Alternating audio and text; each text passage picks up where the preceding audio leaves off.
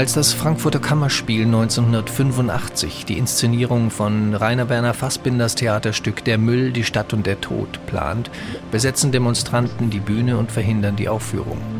Es handelt sich vor allem um Mitglieder der jüdischen Gemeinde.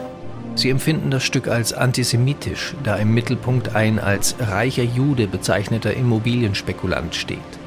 Viele sehen in dieser Figur eine Anspielung auf den damaligen Vorsitzenden der jüdischen Gemeinde Ignaz Bubis.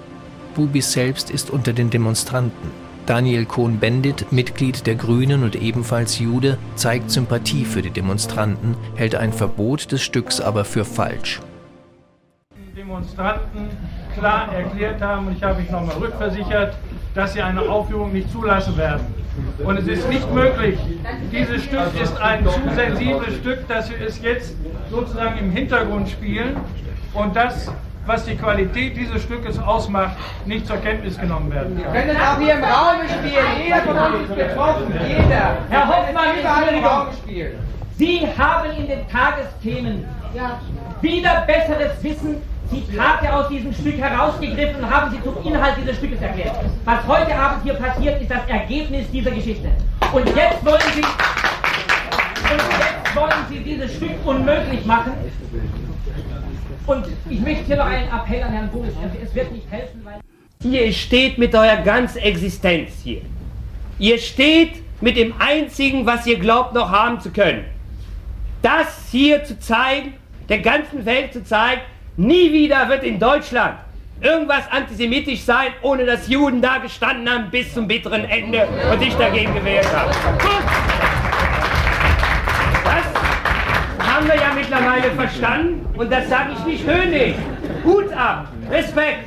Du hast es verstanden, die anderen nicht. Das ist eure, eure Existenz, die ihr verteidigt ist akzeptiert. Nein, ihr verteidigt eure. Ich nehme mir das Recht, meine selber zu verteidigen. Das ist ja. Sie fühlen sich als jemand, als Leute, die hier ihre nicht mehr vorhandene Wehrlosigkeit beweisen, indem sie hier demonstrieren.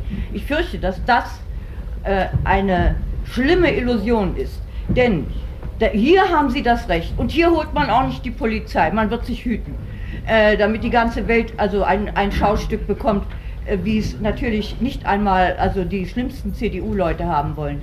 Aber, die, die, die, aber ihre Illusion besteht darin, dass in diesem Lande Nesselbank gibt, ungestört lebt. Es gibt in Deutschland so an, je, an so vielen Stellen wirklich wüste Nazi-Äußerungen. Und ja. die dürfen stattfinden. Ja, genau. Und die hindert ja kein Mensch. Ich finde eben nur, dass die ganze Argumentation, vor allen Dingen ihre Demonstration, sich an einen Gegenstand klammert, der im Grunde genommen zu klein ist, wenn es so viel größere gibt.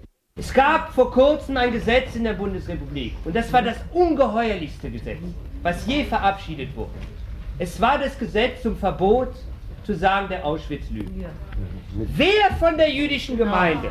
Ich spreche, Moment, ja, ja, es ist immer schwierig, die Moral vor sich hinzutragen, plötzlich zu sehen, man hat sie doch nicht ganz mit Löffeln gefressen, bleibt immer für andere was übrig. Und zwar folgendes. Und da sage ich noch noch, Mitglieder der FDP oder der CDU, deswegen nehme ich Ihnen nicht alles ab. Es wurde gleichgesetzt, die Vertreibung aus den Ausgebieten mit dem Holocaust. Da wurde ein Gesetz gemacht in einer Partei. Wenn jemand ein Gewissen hat, der Jude ist, hätte aus dieser Partei austreten müssen. Das geht einfach nicht. Solange er das nicht gemacht hat, glaube ich ihm nicht, was er hier tut.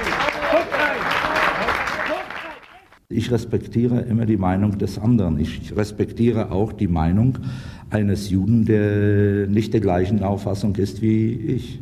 Zum Beispiel, um auf Herrn Cohn-Bendit anzusprechen. Herr Cohn-Bendit ist nicht Mitglied der jüdischen Gemeinde Frankfurt, aber seit einiger Zeit habe ich den Eindruck, dass er sich seines Judenseins immer mehr bewusst wird. Vielleicht von der Umwelt wird es ihm bewusst gemacht, ist auch denkbar. Aber auf jeden Fall eine solche Diskussion, die hätten wir mit ihm sonst gar nicht führen können. Ganz sicher wird dieses lange Nachhallen, ganz egal, ob die Aufführung nun zustande kommt oder nicht zustande kommt.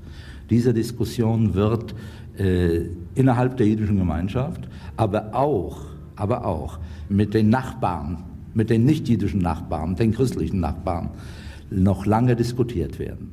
Es ist nun mal so, dass wenn man Nazis auf die Bühne stellt, in einem zeitgeschichtlichen Stück, dann werden die sich wie Nazis und nicht wie die Heilsarmee äußern. Das ist wohl klar.